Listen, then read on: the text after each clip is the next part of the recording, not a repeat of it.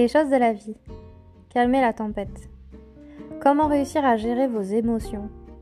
Comment réussir à ne pas imploser face à une situation qui vous accable, une situation qui vous dérange, une nouvelle difficile? Alors, euh, c'est un gros gros travail sur vous-même à faire. Il faut euh, réussir à mettre de côté votre affect et euh, tout ce que vous pouvez éprouver à un instant T. Vous devez réussir à vous détacher de la situation et hum, comme vous êtes face à une personne généralement qui n'est pas en situation de bienveillance et d'écoute, il faut que dans votre tête, vous fermiez votre esprit et que vous réussissiez en fait à sortir de la situation pour ne pas, euh, pour ne pas en fait vous effondrer.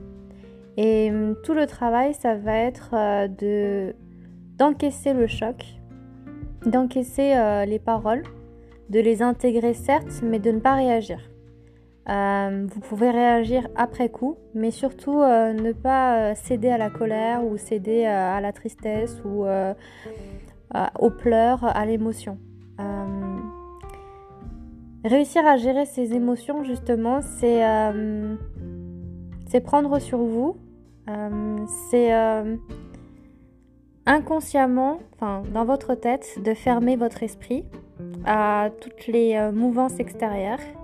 Et ensuite, réussir, une fois que la conversation est terminée, une fois que tout est dit, justement, de retourner euh, dans votre espace en fait personnel où vous vous sentez bien, que ce soit dans votre bureau ou en fait chez vous, dans votre chambre, dans votre salon, un endroit où c'est agréable et que vous puissiez en parler. Le, plus important euh, c'est de sortir ce que vous avez en vous, euh, que ce soit verbalement, que ce soit à l'écrit, que ce soit via une conversation téléphonique avec quelqu'un ou par message.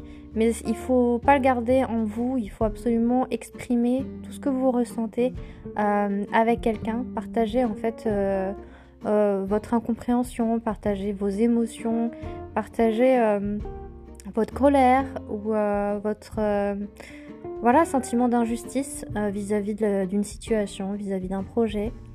Et, et, surtout, ne vous sentez pas en fait bloqué. Il faut vraiment euh, voilà, limiter la frustration en, faisant couler en fait euh, tout ce que vous avez à l'intérieur de vous. Il faut que ça soit un flot, que ça soit un flot de paroles ou un flot d'écrits, que ça sorte de vous.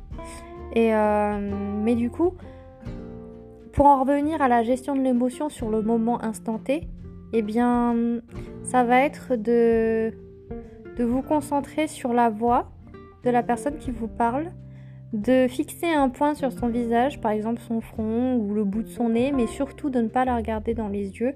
Euh, juste euh, fixer un point, ça peut être le dessus de l'oreille aussi, ou euh, mais surtout ne pas la regarder en face parce que sinon ça va vous générer en fait un sentiment d'inconfort et vous allez vous mettre peut-être à pleurer ou peut-être à réagir de manière inconvenante ou crier. Voilà.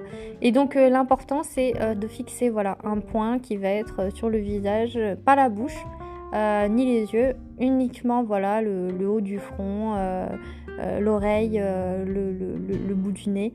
Voilà. Comme ça vous allez pouvoir continuer en fait à rester présent physiquement, mais dans votre tête, en fait, vous aurez échappé à la tempête, à, la euh, conflit, euh, au potentiel conflit qu'il peut y avoir, et, euh, en fait, vous allez tempérer vos, propos comme ça. Vous allez éviter de dire des bêtises ou des choses qui pourraient qui aller à votre rencontre.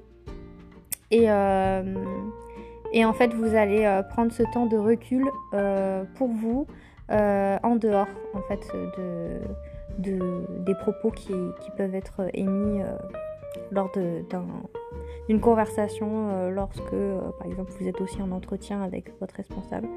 Donc voilà, c'est important de, de canaliser vos émotions, de ne c'est ce qu'on appelle aussi tourner euh, cette fois sa langue dans sa bouche. C'est vraiment euh, prendre le temps euh, d'analyser la situation et de ne pas réagir à chaud.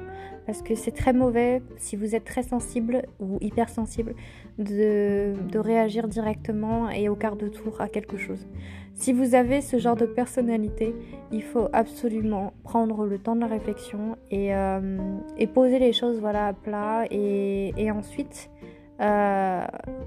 réfléchir et, euh, et essayer de faire euh, voilà, une introspection sur comment s'est passée la conversation et comment vous pourriez améliorer les choses, comment vous pourriez argumenter. Parce que vous ne pouvez pas énoncer des arguments à chaud, c'est pas possible. C'est très compliqué quand vous êtes émotif.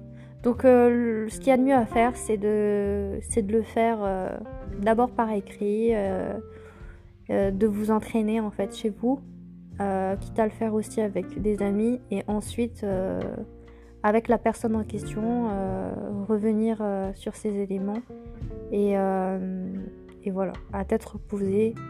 Et comme ça, vous aurez échappé au pire, vous aurez échappé à, à un conflit trop houleux.